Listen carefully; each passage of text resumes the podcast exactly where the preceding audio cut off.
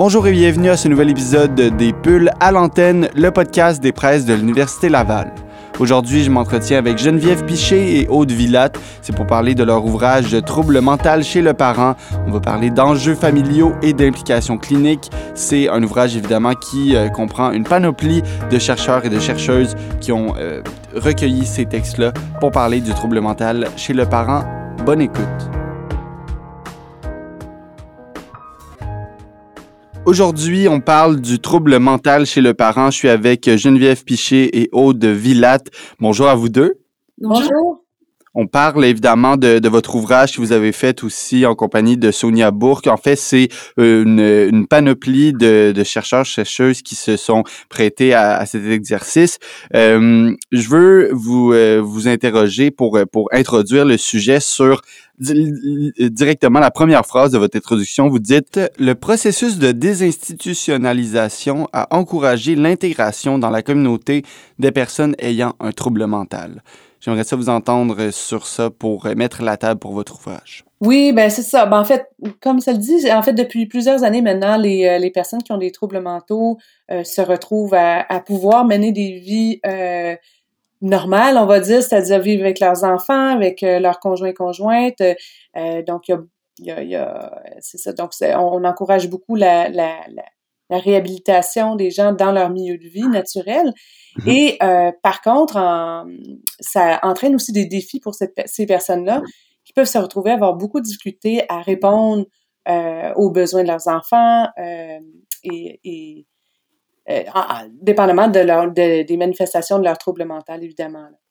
Oui, ben justement, on va parler des enjeux familiaux, des implications cliniques euh, de, de, de ce trouble mental quand que un, parent décide d'avoir une famille parce que vous dites aussi que ça, ça renforce leur, leur, leur, leur, estime de soi, leur, euh, ça consolide leur identité. Donc, on, on, comprend pourquoi ils voudraient avoir justement des enfants. Euh, vous, vous divisez votre, votre ouvrage en trois parties.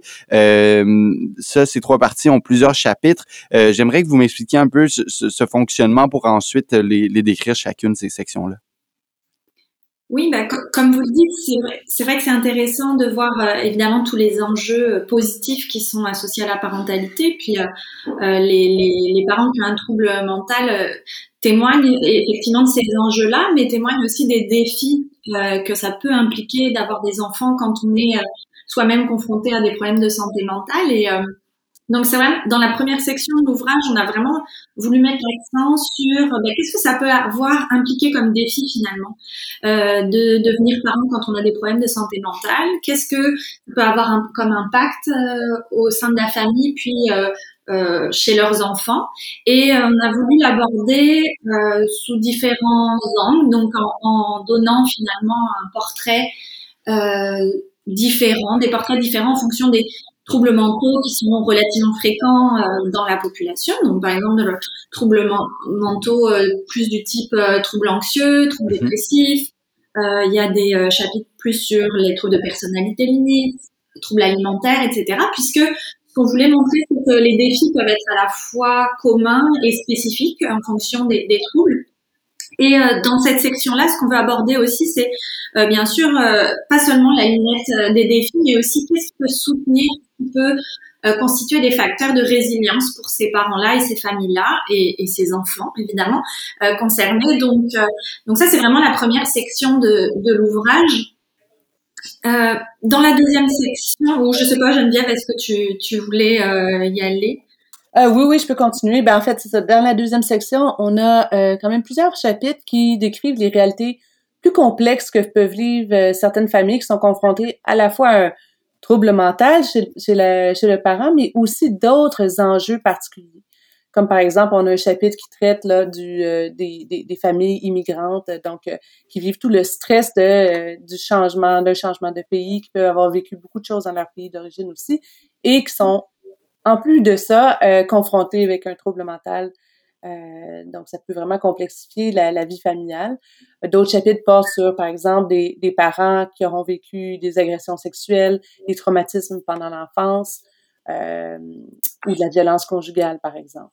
Donc c'est vraiment une section qui porte plus là-dessus, sur vraiment les, les je dirais les le cumul de stress ou de, de difficultés que peuvent vivre certaines familles. Mhm. Et euh, ben, pour la dernière section, je vais inviter euh, Aude à, compléter. On, parle évidemment des exemples d'approches qui peuvent être efficaces, de programmes de prévention euh, qui peuvent guider l'intervention auprès des parents parce que justement, vous parlez aussi de, de l'aspect ben, des implications cliniques. Oui, c'est ça vraiment l'objectif de cet ouvrage, c'était bon de rassembler ce qui se dit aussi dans la, littérature scientifique, mais aussi beaucoup d'inspirer les, les, pratiques qui pour l'instant reste quand même assez préliminaire euh, dans ce champ-là.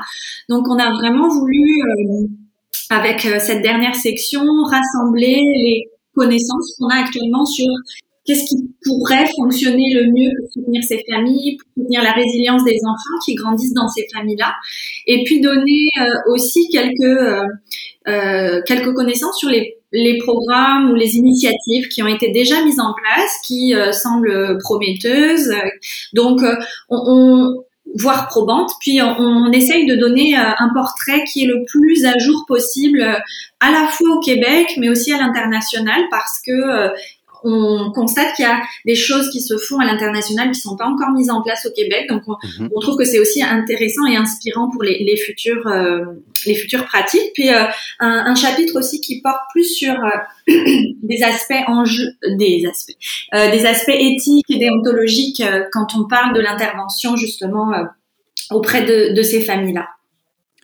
Évidemment. Euh, je voulais vous entendre aussi, euh, peut-être Geneviève, justement, euh, parce que ce, ce livre-là, qui est cet ouvrage-là, qui est un, un recueil avec beaucoup, beaucoup de personnes qui ont participé à ça, vous, vous deux, tout comme Aude, vous, vous êtes au département de psychoéducation et de psychologie de l'Université du Québec en, en Outaouais. cet ouvrage-là s'adresse à, est-ce qu'il s'adresse à des gens plus euh, justement au niveau académique? Est-ce qu'il s'adresse au, public euh, en général? Euh, vous vous, vous, ben, adressez à qui avec cet ouvrage? Oui, ben, moi, nous, notre objectif, c'est vraiment de, de, créer un ouvrage qui serait bénéfique à la fois pour les étudiants, les chercheurs, donc plus le milieu académique, mais aussi pour les intervenants et qui travaillent dans les milieux de pratique. Là. Mm-hmm. Je pense que ça peut être très riche pour eux de lire les chapitres pour euh, s'introduire, se sensibiliser aux différents défis de ces familles-là dont on mhm. parle dans le livre et, euh, et toute notre section sur l'intervention peut être vraiment porteuse là, pour, euh, pour les intervenants dans, et qui, qui travaillent finalement auprès de, de ces familles-là, soit auprès des soit auprès des enfants, soit auprès des parents ou bien auprès des familles même. Tout à fait. Donc, euh, on invite justement les gens euh, qui, euh, qui s'intéressent à ça à aller voir cet ouvrage qui est vraiment détaillé. On a plusieurs chapitres. On a parlé des sections tantôt. J'aimerais ça qu'on s'attarde à, à, certains chapitres qui sont qui sont ben, on, pourrait en, en, choisir quelques-uns, mais j'en ai choisi pour justement vous entendre sur les, les réalisations que vous avez faites avec ces, ces, ces, cette étude, si on pourrait dire justement. Euh, ben, en fait, avant d'y aller précisément sur les chapitres, j'aimerais ça vous entendre sur euh, le, la, la réalisation de cet ouvrage-là, parce que comme je le dis depuis le début, c'est beaucoup, beaucoup de, personnes qui ont participé. Donc, euh, comment ça, a fonctionné pour que finalement on arrive avec un ouvrage qui est un tout, qui justement est sous votre direction? C'est une bonne question. Donc, ça a été quand même un long processus. Euh, évidemment, euh, on a procédé au départ par un appel de texte. On voulait vraiment euh, favoriser des contributions de des, chercheurs du Québec, mais aussi d'ailleurs dans la francophonie, donc au niveau de la France, de la Belgique. On a eu plusieurs personnes de différents pays qui nous ont écrit pour pouvoir écrire un chapitre dans l'ouvrage. Donc, vraiment, on a commencé par cet appel de texte-là, je dirais. Et ensuite, les gens nous ont euh, soumis un plan détaillé, etc., qui a été révisé, approuvé. Et euh, ensuite, euh, tranquillement, on est arrivé avec une version plus complète de leur chapitre.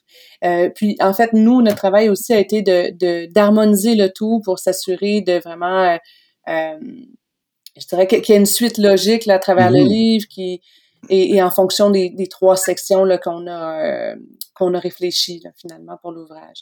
Et notre je pense aussi l'autre idée qu'on avait, c'était de, de, demander aux auteurs de toujours euh, nous parler des enjeux ou des implications cliniques de, de la thématique euh, qu'ils abordaient dans leur chapitre, mm-hmm. ce qui euh, permet, je pense, d'enrichir grandement là, la portée finalement de l'ouvrage et de ce qui est de, de, ce qui est apporté en termes de connaissances pour pouvoir vraiment toujours avoir des applications pratiques et, et, et cliniques. Mmh tout à fait. Euh, J'aimerais ça maintenant qu'on euh, mette une loupe sur certains chapitres. Euh, il y a le dernier chapitre, le, huitième, de, qui termine la première section, qui euh, ben, qui finalement donne la parole aux enfants. Il y a Cathy Collier qui s'est euh, tournée vers justement cette cette perception là. Ça s'appelle l'enfant exposé aux problèmes de santé mentale de son parent. Aude, on, on parle de, de quoi à travers ce chapitre? Mais à travers ce chapitre-là, et puis euh, de, façon générale, ce qu'on voulait mettre en évidence, puis euh, ce que Collier a très bien mis en évidence, c'était à quel point euh, les enfants qui sont confrontés à ces enjeux-là, familiaux, de problèmes de santé mentale chez le parent, sont en mesure de témoigner de ce qu'ils vivent, des, des, des, défis qu'ils peuvent rencontrer, à la fois dans le vécu familial, en termes de, de stress vécu à la maison, en termes de euh, d'inquiétude chez l'enfant, comment euh, euh, ben, comment comment gérer ça. Et, et c'est vraiment ce, ce, ce, regard de l'enfant là, de l'enfant qui nous intéresse en fait à travers nos travaux en général pour pour bien montrer qu'ils sont en mesure de nous expliquer ce qu'ils vivent et qu'ils sont en mesure aussi de nous expliquer comment euh, comment les soutenir au mieux. Donc, euh, on trouvait ce, ce, cet éclairage ou cette loupe mise sur le, discours de l'enfant tout à fait euh, important à, mettre en évidence. Ben, tout à fait, parce qu'on parle de, du trouble mental chez le parent et évidemment, ben, euh, ça va avoir un impact, euh, qu'on le veuille ou non, sur, euh, sur l'enfant qui est élevé. J'aimerais maintenant qu'on parle du onzième chapitre, c'est de Karine Barry et de Isabelle V. On parle d'agression sexuelle, de santé mentale, de parentalité, mais surtout d'une perspective intergénérationnelle. ça veut dire quoi concrètement, ça, Geneviève? Ben, en fait, quand on parle de perspective intergénérationnelle, c'est qu'on réalise que euh, ces, ces, différents types de troubles-là euh, se, se, répercutent, ou en tout cas les impacts se, se répercutent sur plusieurs générations souvent. Mm-hmm. Et dans le chapitre de, de Madame Barry, euh, ben, on, ben, là, elle s'intéresse plus particulièrement aux, aux, parents ou aux familles qui vivent euh, qui ont vécu euh, des agressions sexuelles durant leur enfance et qui peuvent être confrontés à euh, à ce que leurs propres enfants vivent la même chose. il peut y avoir beaucoup, beaucoup de, de comment je pourrais dire, de, d'enjeux pour eux en tant que parents euh, de faire face à ces situations-là, euh, avec toutes les dynamiques familiales là, qui peuvent euh, qui peuvent être vraiment beaucoup plus difficiles, beaucoup plus de, de conflits et de doutes par rapport à comment réagir face à ces situations-là. Tout à fait, c'est assez complexe et euh, ben on passe à travers plusieurs situations euh, qui peuvent être impactées chez un parent qui va souffrir d'un trouble mental. Euh, j'aimerais ça aussi qu'on on peut parler d'un chapitre de la troisième section parce que là cette section là c'est les interventions qui peuvent être faites auprès des, des, des parents, des enfants, auprès des familles. vous donnez des pratiques, vous donnez vous vous parlez de pratiques justement qui sont adaptées à, aux enjeux éthiques aussi. Euh, le, le 14e chapitre, je le trouvais assez intéressant. Euh, c'est de, plusieurs auteurs, dont euh, Hélène Davian, Davtian et Eliane Colombet. On parle des grands-parents qui auraient une place essentielle mais complexe. Aude. Oui, ce qu'on trouvait important aussi à mettre en évidence dans l'ouvrage, c'était comment l'entourage familial, l'entourage social d'une famille peut être déterminant pour euh, apporter du soutien à cette famille-là. Puis euh, dans la littérature, ce qu'on observe, c'est qu'un des principaux euh, facteurs de, de, protection, par exemple, pour être en mesure de soutenir la résilience des familles et la résilience des enfants qui grandissent dans ces familles-là, c'est justement de favoriser un environnement familial et social euh, qui euh, qui soit le plus euh, le plus porteur possible et les grands-parents justement font font partie des personnes ressources à ce sur ce plan-là. Donc c'était vraiment pour mettre en évidence comment ces grands-parents-là pouvaient être des personnes ressources justement pour pour soutenir leurs enfants et leurs petits-enfants. Geneviève, je ne sais pas si tu veux ajouter quelque chose. Non, non, c'est bien tout à fait d'accord avec ce que, ce que tu mentionnes, c'est super. je me demandais justement, après euh, avoir euh, recueilli tous ces textes-là, après avoir parlé d'intervention, de, de définir euh, ces, ces problèmes-là et tous les enjeux que ça peut amener, quel genre de conclusion vous en, vous en êtes arrivé après justement avoir cumulé tous ces textes?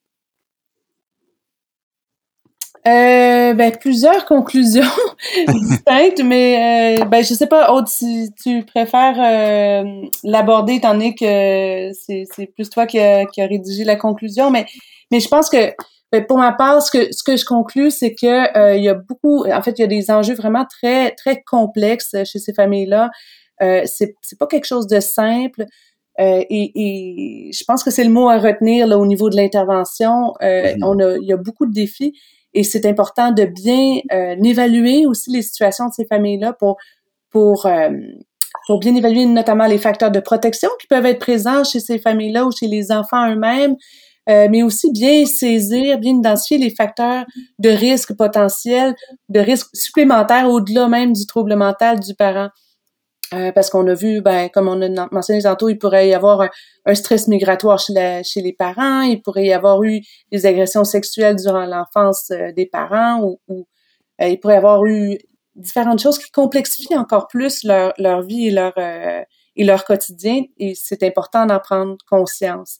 L'autre, l'autre élément aussi que, moi, qui me porte vraiment à cœur, c'est de, de se rappeler la, de, de, de vraiment aller chercher la voix de l'enfant, de bien, de bien euh, saisir de quoi cet enfant-là qui vit avec un parent qui a un trouble mental aurait besoin en termes de soutien. Euh, souvent, on peut prendre pour acquis un peu, euh, on peut se dire, ah oui, je pense que l'enfant, il aurait besoin de ci, ça, ça, ou bien l'enfant n'a pas besoin de savoir, d'entendre quoi que ce soit par rapport au, trouble mental de son, son parent, il est trop jeune ou quoi que ce soit, alors que finalement, on se rend compte à travers les, les recherches scientifiques que ces enfants-là ont beaucoup de besoin d'informations, ils ont besoin qu'on qu'on leur parle, ils ont besoin de faire entendre leur voix. Oh, je sais pas si euh, Peut-être pour ajouter à ce que dit Geneviève, euh, c'est euh, vraiment ce qu'on a voulu mettre en évidence en conclusion, c'est aussi euh, l'importance des facteurs de protection. Hein. Donc il y a beaucoup de défis, mais il y a aussi beaucoup de choses qu'on peut mettre en place. Puis ce qui, ce qui nous apparaît comme évident euh, à l'issue de ce travail-là, c'est vraiment euh, l'importance de continuer les efforts, que ce soit les efforts des chercheurs pour bien saisir la complexité dont parlait Geneviève à l'instant, parce qu'effectivement, c'est beaucoup de facteurs impliqués, puis beaucoup d'interactions compliquées à, à, comprendre. Donc, vraiment de poursuivre les travaux de recherche sur ces questions-là et puis vraiment de poursuivre aussi les réflexions d'applications cliniques qui peuvent découler de ces travaux-là, puisque pour l'instant, comme on le disait tantôt, euh, la situation reste quand même assez à l'état assez préliminaire. Donc, euh, il y a de plus en plus d'initiatives hein, qui sont faites pour euh, pour, soutenir ces familles-là, pour soutenir ces jeunes-là. Mais vraiment, ce qui, apparaît, c'est le, côté fondamental de poursuivre ces efforts-là pour pour venir, ben, comment dire, soutenir euh, convenablement euh, ces, familles. Mmh ben justement, j'aimerais ça euh, conclure cet entretien avec peut-être votre votre vision pour, pour le futur, ce que, ce que vous aimeriez qui, qui, qui, se, qui se déploie, ça peut être soit au, au niveau peut-être de, de l'implication du gouvernement avec des, pour aider justement les personnes qui sont euh, directement euh, affectées par le trouble mental. J'aimerais ça vous entendre sur euh, qu'est-ce que vous aimeriez qui, qui se déploie dans le futur? Ben, ben je pense qu'on pourrait dire plein de choses, mais tout d'abord, moi, je pense que ce que je mettrais vraiment de l'avant comme étant important, c'est de c'est la prévention. Mm-hmm. Donc, on constate que ces enfants-là sont vraiment à très à risque de développer des problèmes de santé mentale eux-mêmes ou d'avoir toutes sortes de difficultés euh, dans leur vie euh, et à partir d'un très jeune âge quand même. Alors, euh, moi, je mettrais vraiment davantage l'accent, davantage d'efforts là sur la prévention. Actuellement, au Québec, on a très peu d'efforts en ce sens-là. Et c'est bon, puis on le voit, là, on en parle dans les médias, comment on manque d'argent en santé mentale, etc. Donc, la prévention, c'est vraiment encore plus le parent pauvre là, de de, dans, ce domaine de service-là. Et euh, je pense que c'est vraiment fondamental si on veut que euh, ces enfants-là et, ces familles-là, euh, ben, en fait, que, si on veut qu'il n'y ait pas de, de, répercussions sur plusieurs générations, là, comme on constate actuellement. Justement, et on en a parlé de euh, cette, euh, cette perspective intergénérationnelle. Je parlais avec Geneviève Piché et Aude Villatte qui euh, ont dirigé ce recueil qui s'appelle Troubles mental chez le parent. On a parlé d'enjeux familiaux et d'implications cliniques. Merci beaucoup à vous deux. C'est ce qui complète le podcast. Encore ben, une fois, merci. Merci.